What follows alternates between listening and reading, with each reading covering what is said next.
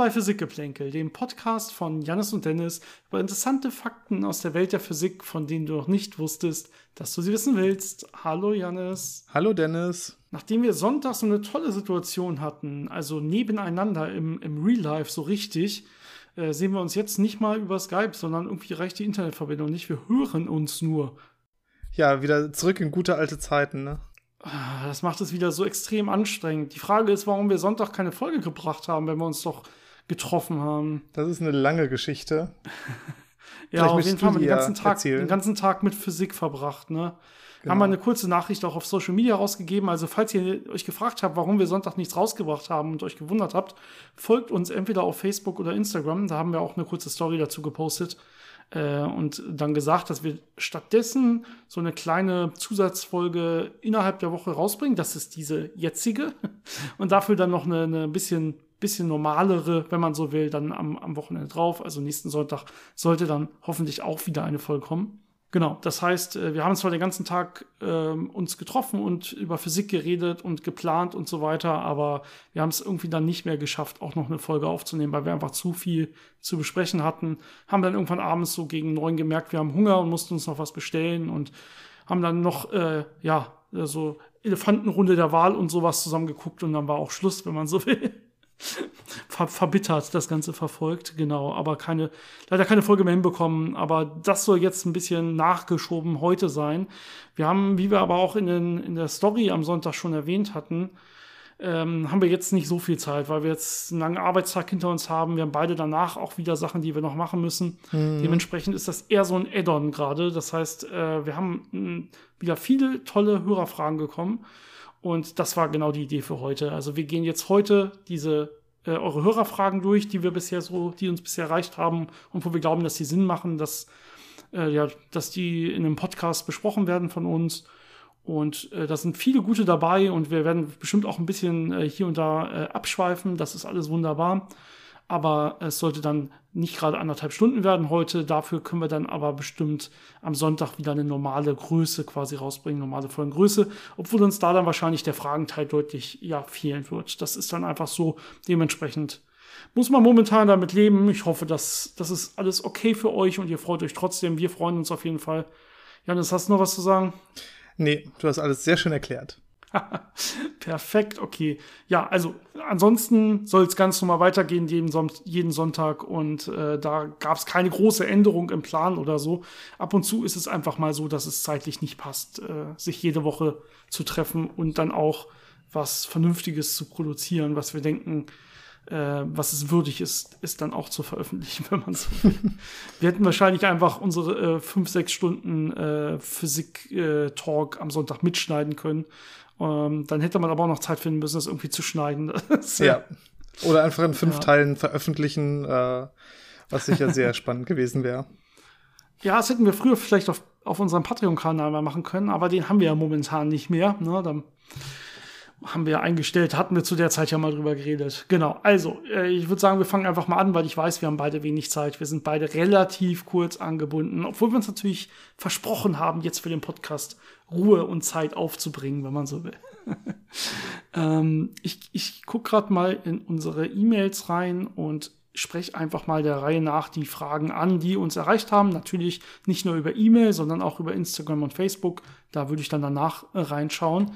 Ähm, genau. Wenn ihr uns erreichen wollt, kurz wie immer vorweg, äh, E-Mail-Adresse ist physikgeplänkel.gmail.com, Physikgeplänkel zusammengeschrieben, Geplänkel mit AE. Oder unsere Social-Media-Kanäle auf Instagram und Facebook äh, findet ihr einfach unter Physikgeplänkel oder Physik-Geplänkel. Genau. Ähm, und es fängt an mit einer E-Mail von Konstantin. Vielen Dank dafür. Und zwar schreibt er zwei Fragen. Und zwar, er hat mal berechnet, dass ein schwarzes Loch, also wir fangen direkt ein bisschen groß an, wenn man so will, ein schwarzes Loch mit einer Masse von 10,88 Mikrogramm äh, hätte einen, einen Schwarzschildradius von einer Plancklänge. Aber was genau heißt das? Also seine Frage ist quasi, wie kann man das deuten? Er hat dann verschiedene Vorschläge. Ähm, zum Beispiel bedeutet das, dass man das also nie erreichen kann, also nie etwas zu, äh, also nie 10,88 Mikrogramm quasi zu oder etwas leichteres zu einem schwarzen Loch komprimieren kann? Oder bedeutet das, dass es zum Beispiel dann instantan zerstrahlen würde oder irgendwas anderes? Und ich mache gleich nochmal die zweite Frage hinten ran, weil das dasselbe Thema ist. Es geht auch um schwarze Löcher. Und zwar schreibt er, wenn ein schwarzes Loch durch Hawking-Strahlung verdampft und am Ende in einem Gamma-Blitz zerstrahlt, nehme ich an, dass die Energie der emittierten Photonen statistisch verteilt ist. Wäre es auch theoretisch möglich, dass nur ein Photon mit der gesamten Energie emittiert wird? Ähm, genau, dann kommt noch ein bisschen was äh, Spekulation hinten dran, was denn äh, passieren könnte, wenn ja, aber ich glaube, wir können das äh, gleich verneinen, deswegen muss ich das, glaube ich, nicht weiter lesen an der Stelle. Äh, vielen, vielen Dank für die Fragen. Ähm, lass uns mal auf den ersten Schritt eingehen. Ich versuche ein bisschen Hintergrund zu geben, dass man versteht, äh, was damit gemeint ist. Ähm, genau, also schwarze Löcher haben ja diese, diese ähm, Grenze des Schwarzschildradiuses, wo halt die Fluchtgeschwindigkeit ab da quasi größer wird als die Lichtgeschwindigkeit. Äh, also am Planckradius, äh, äh, am Schwarzschildradius ist sie genau gleich der Lichtgeschwindigkeit. Ja, das ist dieses äh, da ist, beginnt quasi das schwarze Loch nach den gängigsten Theorien oder äh, Vorstellungen, wenn man so will. Und den kann man natürlich berechnen. Ja, der hängt erstmal ja nur von der Masse selber ab. Das heißt, ich kann einfach die Masse nehmen und sagen, wie wäre denn für diese Masse ein Schwarzschildradius? Und dann weiß man, okay, wenn ich diese Masse auf diesen Radius komprimiere, dann wird es an der Stelle zu einem schwarzen Loch. Und äh, das hat er jetzt gemacht und die Zahlen klingen plausibel. Ich habe es jetzt nicht nachgerechnet, aber das glaube ich durchaus. Ja, 10,88 Mikrogramm ist ja sehr wenig. Schwarze Löcher sind ja eigentlich riesige Gebilde mit riesigen Massen. Und äh, 10,88 äh, Mikrogramm müssen schon einen extrem kleinen Schwarzschildradius haben. In dem Fall sagt er wahrscheinlich ungefähr von der Plancklänge. Da hatten wir auch mal eine Folge drüber oder mehrere sogar.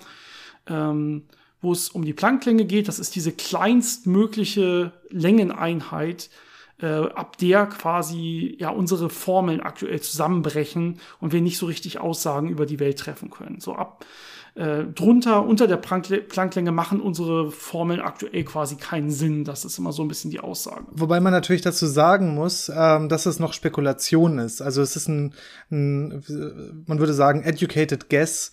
Es ist eine gute Annahme zu sagen, das ist so der Bereich, wo unsere Theorien sehr wahrscheinlich versagen. Das weiß man natürlich noch nicht. Man hat es da noch nicht getestet, man kann da noch nicht wirklich äh, gute Aussagen drüber machen. Deswegen ist das halt so diese, diese Annahme aber das ist jetzt keine harte Grenze und das ist jetzt nicht, dass wir wirklich sicher sind, dass da die Theorie äh, komplett versagt, sondern es ist ja, wie gesagt, so eine Abschätzung. Ja, und so oder so ist es ja gar keine harte Grenze. Ne? Plancklänge ist ja eigentlich eher so eine Art Größenordnung. So ungefähr ab da machen unsere Formeln keinen Sinn mehr. Das ist jetzt kein magischer Wert, so ein diskretes Ding, wo ab da äh, wissen wir es nicht mehr und vorher wissen wir es noch ganz genau. Ne? Es ist nur so, okay, bis wohin macht das irgendwie wahrscheinlich noch Sinn? Wahrscheinlich diese Größenordnung darunter auf jeden Fall gar nicht mehr. Das ist eher so, dieser Wert ist eher so eine Art Bereich, wenn man so will. Und das ist im Prinzip die Antwort auf diese Frage. Ne? Also wir glauben nicht, dass da irgendwas Konkretes in der Physik passiert, was irgendwie von einem kontinuierlichen Übergang auf einmal wechselt in irgendeinen ganz anderen Zustand oder so.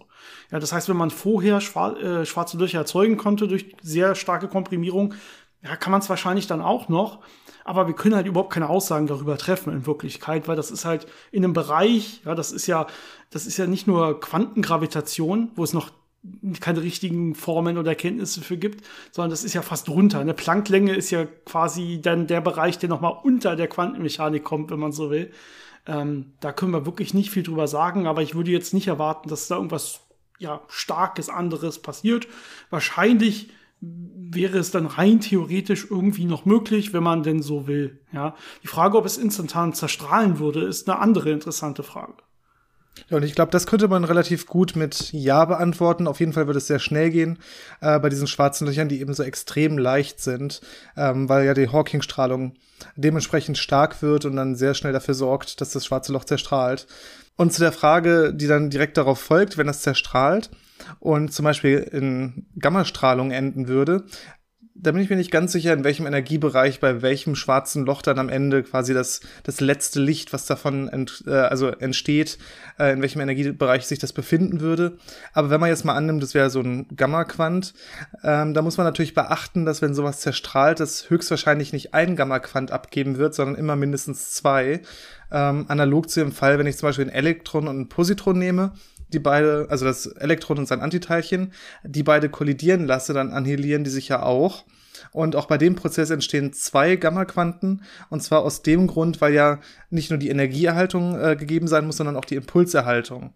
Und wenn ich so ein ruhendes schwarzes Loch habe und das zerstrahlt und plötzlich ein, äh, ein hochenergetisches Photon aussende, dann wäre natürlich der Impuls nicht erhalten, weil es in einem Moment äh, in Ruhe war und plötzlich habe ich dann eben ein Photon mit einem bestimmten Impuls. Das heißt, ähm, da müsste man sehr wahrscheinlich schon mindestens zwei haben, damit das alles erfüllt ist. Und äh, dementsprechend äh, folgt dann, dass die Ideen, die er dann noch dazu hatte, was passieren würde, wenn die gesamte Energie dieses kleinen schwarzen Loches in einem Photon wäre, äh, dass das dann nicht wirklich anwendbar ist. Ja, genau. Also wahrscheinlich sprechen die Erhaltungssätze letztendlich dagegen. Ähm, aber mit der Hawking-Strahlung ist das eh nur so eine Sache. Ne? Da wissen wir eher noch, auch noch nicht so ganz genau. Ne? Bisher, es gibt ja Indizien, dass es die wirklich gibt. Äh, und mathematisch macht das alles Sinn, aber so richtig äh, gemessen wurde sie ja noch nicht. Und äh, vor allen Dingen, was noch nicht bekannt ist, ist der erste Teil, den du quasi vorausgesetzt hast. Du hast ja geschrieben, dass du davon ausgehen würdest, dass diese imitierten Photonen statistisch verteilt wären. Das ist allerdings genau eins dieser Riesenprobleme oder dieser riese, riesen Fragestellungen, die noch komplett offen sind. Ja, da hatten wir mal was zu erzählt, so über Informationsproblem oder Informationsparadoxa ob denn zum Beispiel Information in schwarzen Löchern verloren geht. Weil wenn die Strahlung, die da jetzt als Hawking-Strahlung wieder rauskommt, letztendlich komplett statistisch verteilt wäre, also so eine reine thermische Strahlung, äh, ohne andere Informationen, also ohne wirklichen Informationsgehalt, dann würde ja wirklich die Information mal reingehen, aber dann vernichtet werden und nie wieder rauskommen, auch wenn das schwarze Loch auf lange Sicht verdampft.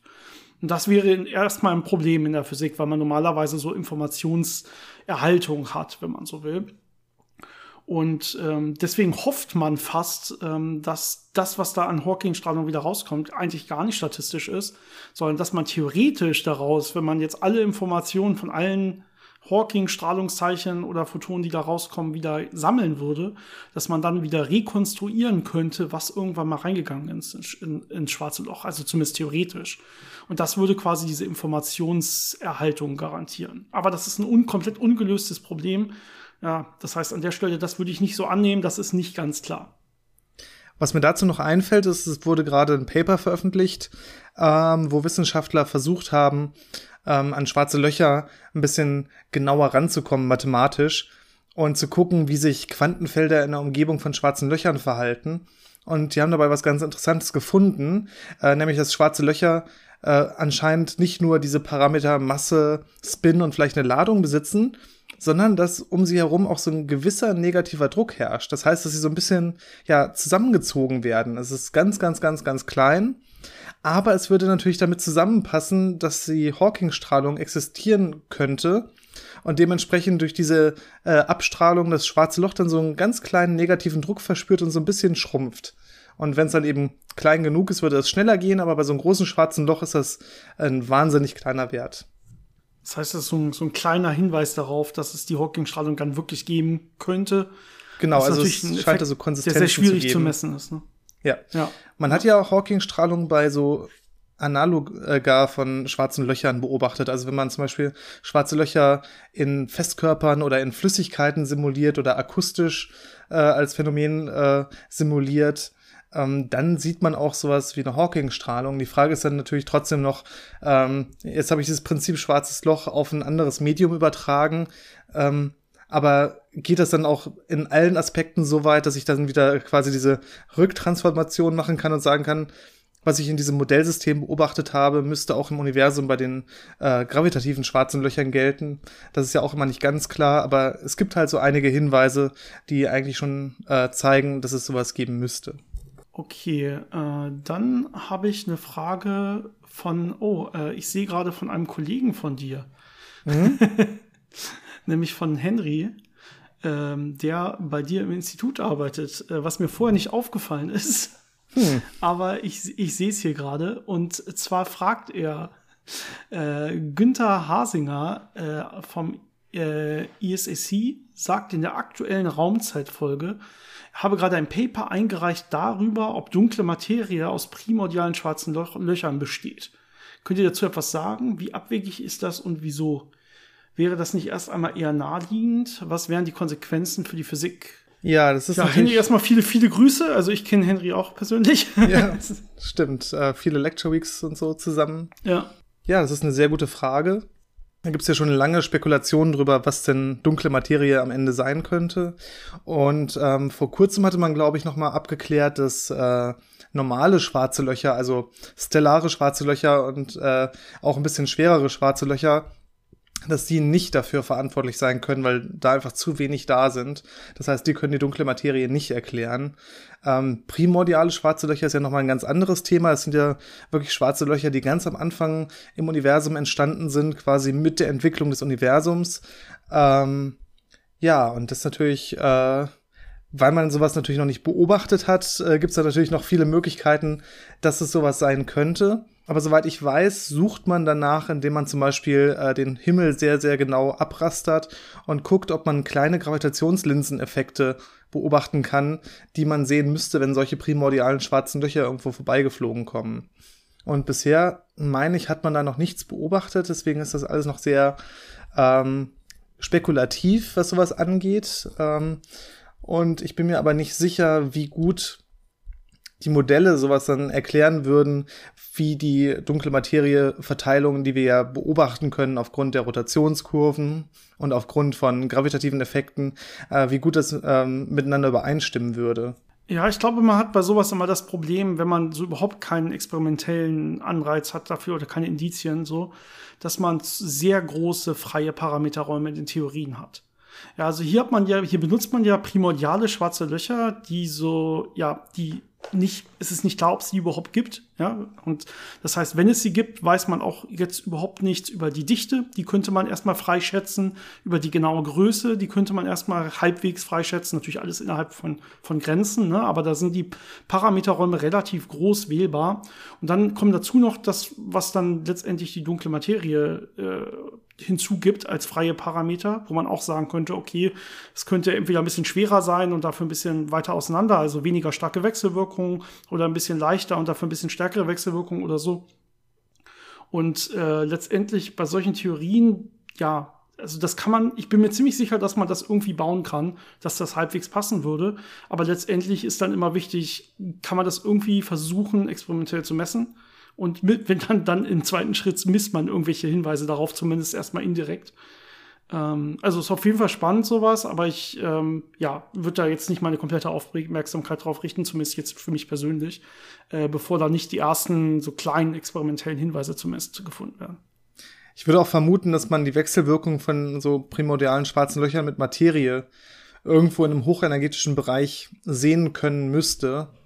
Und wenn man da vielleicht ja. genug Hinweise sammelt, dass man dann darauf schließen kann. Aber ja, es ist, es ist ja immer noch ein Rätsel und es wird an vielen, äh, in vielen Richtungen geforscht und überall gesucht nach verschiedenen Teilchen, nach Änderungen von einfach der, der grundlegenden Theorie, dass sie einfach bei großen äh, Abständen sich ändert oder eben äh, solche Effekte wie primordiale schwarze Löcher. Und am Ende muss man dann sehen, was am Ende übrig bleibt. Gut, dann würde ich sagen, gehe ich mal zur nächsten E-Mail rüber, nämlich äh, von Sebastian. Und zwar hat er, wenn ich das richtig sehe, drei Fragen, die gehen auch so alle so ein bisschen auf das große Universum. Also da liegt mal wieder immer die, die Vorliebe Liebe von, von unseren Zuhörern. Das merken wir sowohl bei den Aufrufzahlen als auch bei den Fragen, die uns erreichen, glaube ich. Das ist dann doch das Interessantere als irgendwelche ja, Alltags, Alltagsphysik oder so. Und zwar schreibt er erstens, ich meine gehört zu haben, dass das Universum unendlich groß ist. In Klammern ist dem so. Können wir gleich was zu sagen. Mhm. Ähm, dann war das schon immer so, also seit dem Urknall. Und woher weiß man das so sicher, wenn man doch aufgrund der Lichtgeschwindigkeit nur einen endlichen Ausschnitt sehen kann? Äh, beantworten vielleicht erstmal die und gehen danach einen Schritt weiter. Ähm, er schreibt das ja schon sehr schön. Ne? Man kann aufgrund der Lichtgeschwindigkeit nur einen endlichen Ausschnitt sehen. Genau das stimmt. Ne? Nur das Licht, was uns quasi seit dem Urknall erreicht haben kann.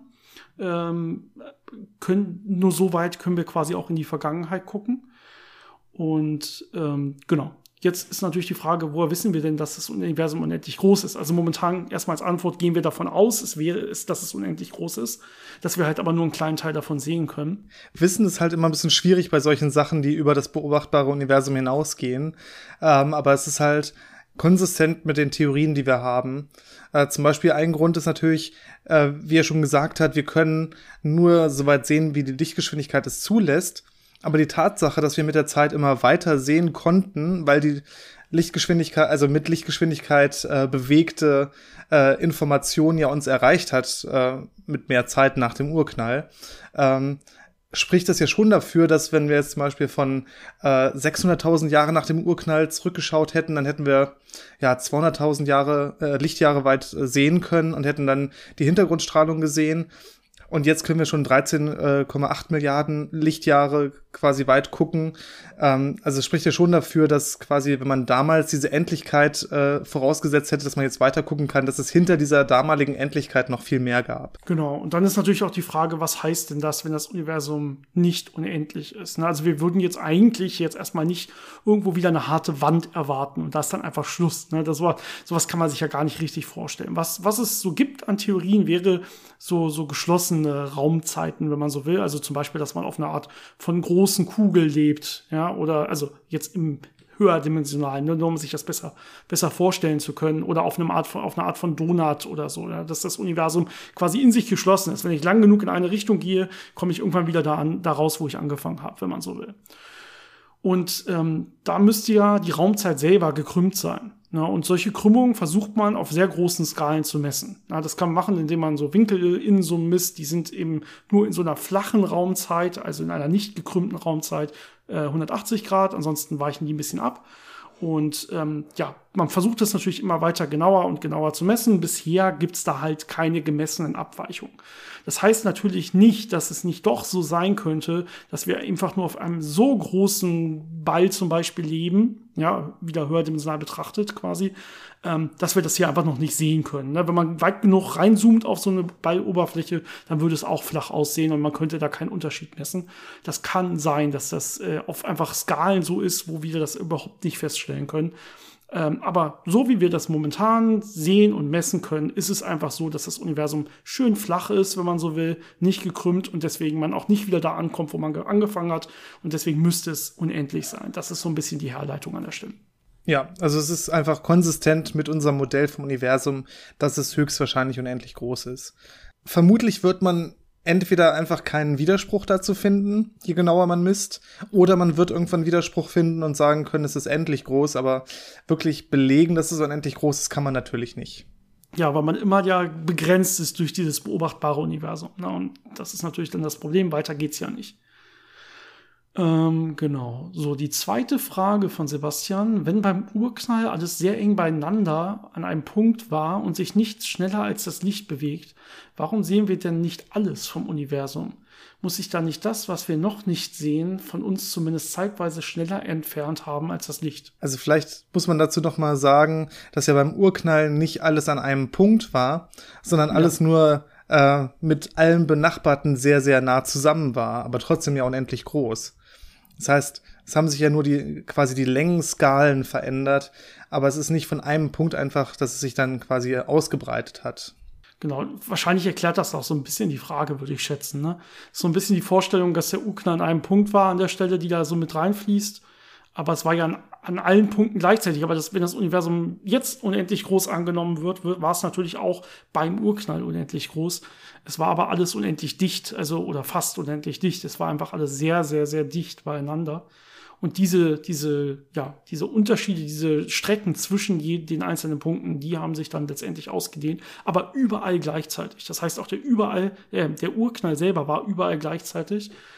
Ähm, aber wir, also wenn man jetzt so will, an dem Punkt, an dem wir heute sind, wenn ich den jetzt zurückverfolgen würde bis kurz nach dem Urknall, dann war der ja nicht überall, sondern das war ja dann da auch nur ein Punkt. Ja, die Frage ist jetzt im Laufe der Zeit, äh, welches Licht kann uns, kann diesen Punkt erreicht haben, letztendlich. Ja, das Hauptproblem bei der ganzen Geschichte ist ja immer diese, diese verschiedenen Ebenen, auf denen man sich das vorstellen kann.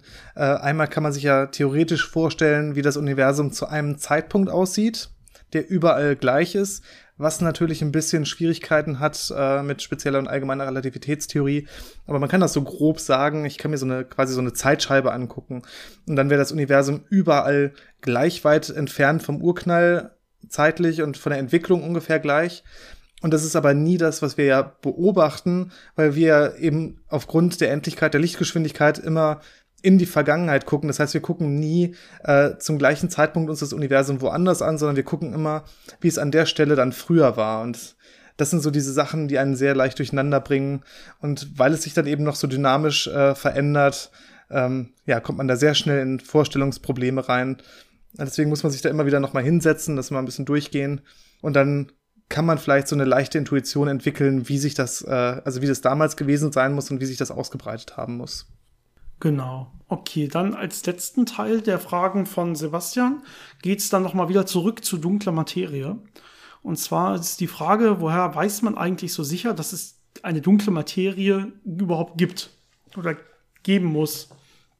Auch die uns bekannte herkömmliche Materie äh, kann doch im All nicht unbedingt, äh, kann man doch im All nicht unbedingt immer sehen, oder? Das heißt, so ein bisschen seine Frage dahinter ist wahrscheinlich, kann das nicht einfach normale Materie sein, die einfach nicht strahlt, weil ja nicht jede normale Materie auch direkt ein heller Stern ist, zum Beispiel?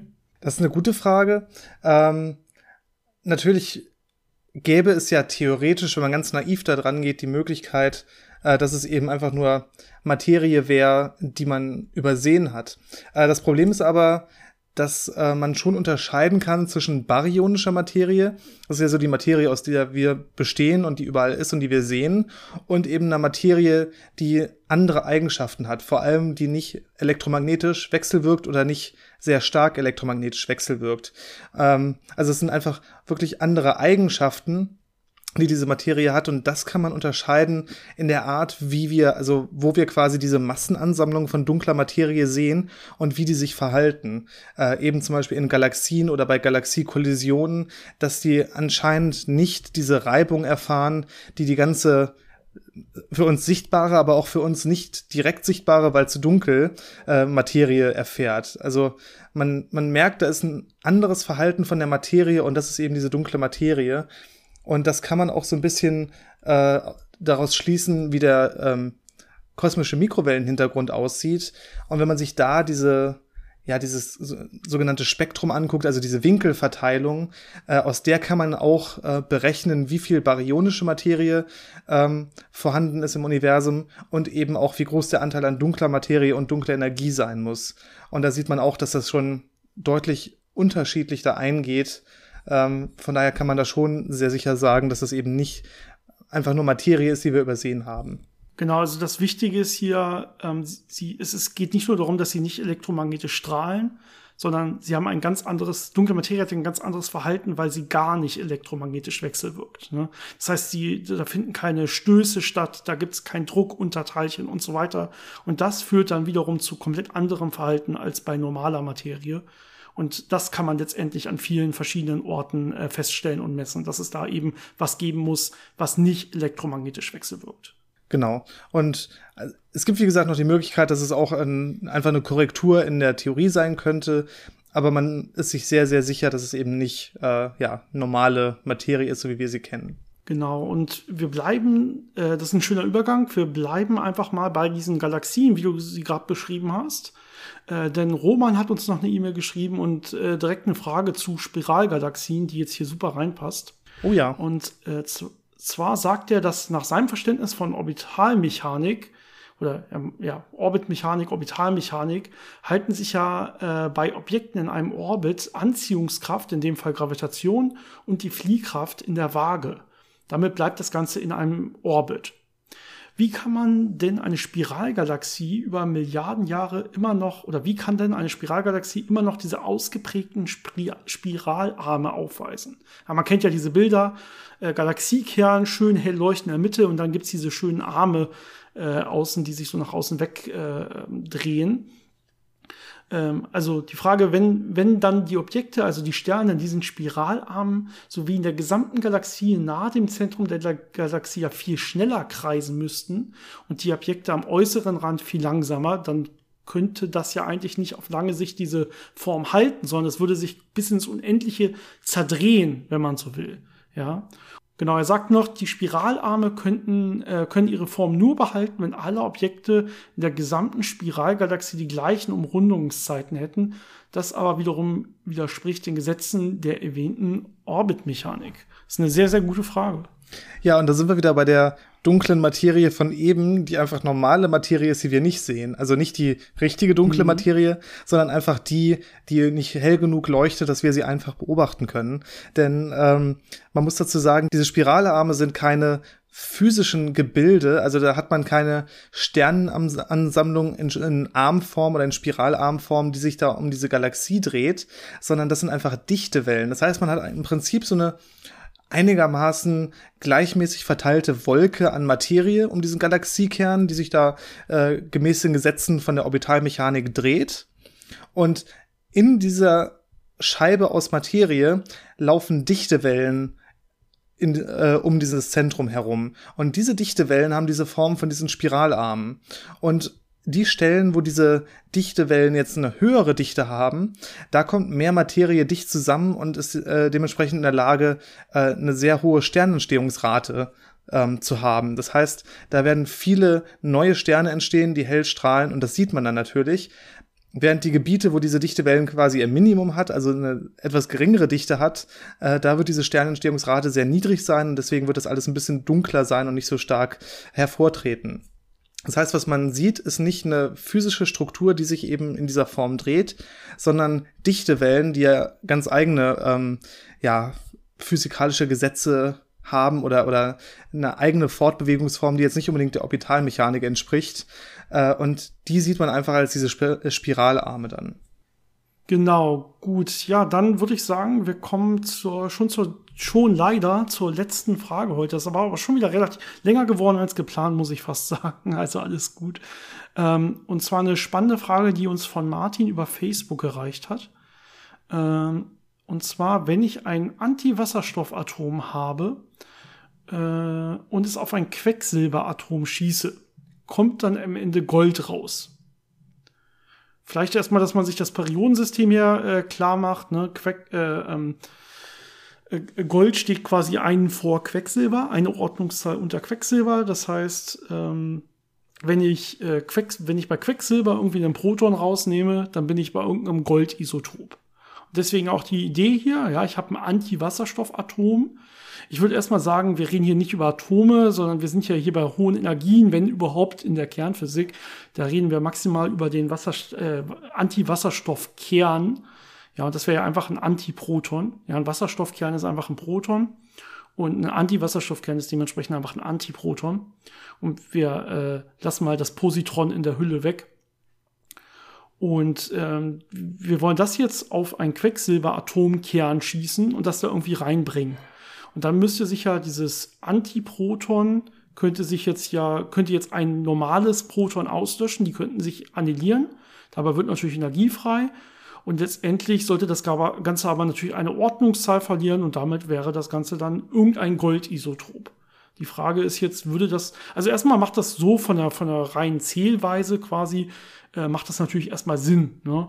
Die mhm. Frage ist jetzt eher, wie sieht das mit der experimentalen Umsetzung, experimentellen Umsetzung davon aus? Ja, und da wird es, glaube ich, ein bisschen schwierig. Ich würde vermuten, dass wenn man so einen Prozess macht, da hat man ja die ganze Ruhemasse von dem Antiproton und dem Proton, die in Energie umgesetzt wird, also vor allem wahrscheinlich in äh, Gammastrahlung, hochenergetische Gammastrahlung. Und äh, vermutlich ist einfach die Energie, die in dem Moment frei wird, genug, um den Kern einfach zu zerschießen. Und äh, das war's dann erstmal. Ähm, natürlich unter der Annahme, dass man überhaupt dieses Antiproton in den Kern reingeschossen bekommt dass es nicht einfach äh, von dem Kern abgelenkt wird, äh, wenn es da vorbeifliegt oder dass irgendwas anderes passiert. Ähm, dementsprechend ist das wahrscheinlich nicht die einfachste und äh, beste Variante, wie man versuchen kann, äh, Gold zu erzeugen. Genau, es kann natürlich durchaus, es, es gibt ja radioaktive Zerfälle, mit denen man eine Ordnungszahl hoch oder runter kommt. Das sind ja Beta-Plus- und Beta-Minus-Zerfälle. Das heißt, äh, das kann durchaus passieren, dass man da dann mal von äh, Quecksilber auf Gold fällt, je nachdem, welches Isotop man gerade betrachtet. Ich muss sagen, da habe ich mir jetzt auch nicht genau die Isotopenkarte mal angeguckt und geschaut, ob es da irgendwas gibt, was in dem Bereich liegt, der wirklich, das wirklich sinnvoll ist und wirklich passiert in der Natur. Aber sowas kann natürlich passieren, ne, dass man so eine, so eine Beta-Umwandlung hat innerhalb des Atoms und so eine Ordnungszahl wechselt. Ähm, aber genau, mit einem, mit einem Antiproton da reinschießen, da hat man einmal das Problem, was du gerade angesprochen hast, dass da natürlich ein Haufen Energie frei wird bei so einer Antimaterie-Materie-Kollision, äh, wenn die sich annihilieren. Äh, aber man hat, äh, wenn man es rein experimentell betrachtet, wahrscheinlich sogar auch noch das Problem, dass man überhaupt erstmal irgendwie in den Kern reinkommen muss. Äh, und dafür muss man wahrscheinlich auch schon relativ stark schießen, würde ich jetzt zumindest vermuten. Man braucht schon einen Beschleuniger oder so ähm, und muss dann auch schon hoffen, dass unser Antiproton überhaupt in den Kern reinkommt und nicht einfach direkt nur eine, das Ganze irgendwie direkt zerhaut, wenn man so will, direkt zerschießt. Also das ist schon, ja, also ich, ich kann es mir nicht, nicht experimentell vorstellen, dass das wirklich klappen könnte. Ja. Also typischerweise würde man eher Neutronen benutzen, die in den Kern reinschießen, äh, genau. beziehungsweise so da, dahin bringen, dass sie eingefangen werden, dass es nicht zu viel Energie ist und dann ein Isotop äh, zu erzeugen, das instabil ist und dann mit einem wahrscheinlich Beta-Minus-Zerfall zum Beispiel in ein Goldisotop zerfällt und dann hätte man Gold. Ja. Hoffentlich stabiles Gold, nicht irgendwas, was dann auch radioaktiv zerfällt und dann ist es wieder weg. Das wäre natürlich auch nicht Sinn der Sache. Ja, und wenn man jetzt hier wirtschaftlich denkt, das wäre wahrscheinlich das teuerste, der teuerste Goldatomkern aller Zeiten. Ne? Also das macht keinen Sinn. Ja, Wasserstoff ist, äh, Anti, Anti-Wasserstoff ist ja schon sehr, sehr, sehr, sehr teuer, weil man eben relativ großen technischen Aufwand treiben muss, um das herzustellen. Und wenn man dann damit versucht, äh, dann noch ein möglichst reines äh, Quecksilber ähm, Isotop zu kriegen, um das dann in Gold umzuwandeln, da ist man, glaube ich, äh, ja, schon, da ist es günstiger, wenn man einfach irgendwo in einer der typischen Goldlagerstätten geht mit einer Schaufel, dann ein bisschen buddelt, das ein bisschen heiß macht und dann kriegt man da Gold raus. Genau, oder einfach zum nächsten Juwelier gehen, ist auch günstiger an der Stelle. Das ist, glaube ich, am billigsten, das stimmt. Wenn man denn Gold möchte. Okay, ja, vielen, vielen Dank euch für die ganzen tollen die, äh, Fragen. Schickt uns bitte weiter Fragen und Anmerkungen und Kritik, alles gerne, gerne gesehen. Und natürlich Themenvorschläge nicht vergessen für die nächsten Folgen. Wir suchen immer dringend Themenvorschläge, damit wir so ein bisschen mehr Auswahl haben und äh, ja, wir haben ja schon, ich weiß nicht, wie viele Folgen das jetzt sind, so ungefähr 140. Ganz genau habe ich es gerade nicht im Blick. Das heißt, wir haben die meisten Sachen irgendwie schon mal besprochen. Dementsprechend, ja, gerade so kreative Ideen, wenn ihr mal irgendwelche lustigen Ideen habt, was wir so machen könnten oder so, ähm, so eine Folge dazwischen schieben, ist immer auch sehr spannend. Machen wir meistens sehr gerne. Lasst es uns einfach wissen, wenn ihr irgendwas, wenn ihr irgendwas habt. Und ich würde sagen, Janis, äh, ich, äh, wir lassen uns beide gegenseitig weiterarbeiten. Ich wünsche noch einen schönen Tag, eine schöne das Woche und wir gut. hören uns demnächst wieder für die Folge am Sonntag. Ähm, genau. Und ähm, ich versuche heute die Folge auch noch hochzuladen. Vielleicht kommt sie morgen hoch. Ich muss mal schauen, wann ich das Ganze schaffe. Heute ist Dienstag. Ihr werdet es dann sehen, wann sie hochkommt. genau. Wir versuchen unser Bestes. Noch eine schöne Woche, schöne halbe Woche. Wir hören uns ja dann schon bald wieder, hoffentlich. Bis dann. Ciao. Bis zum nächsten Mal.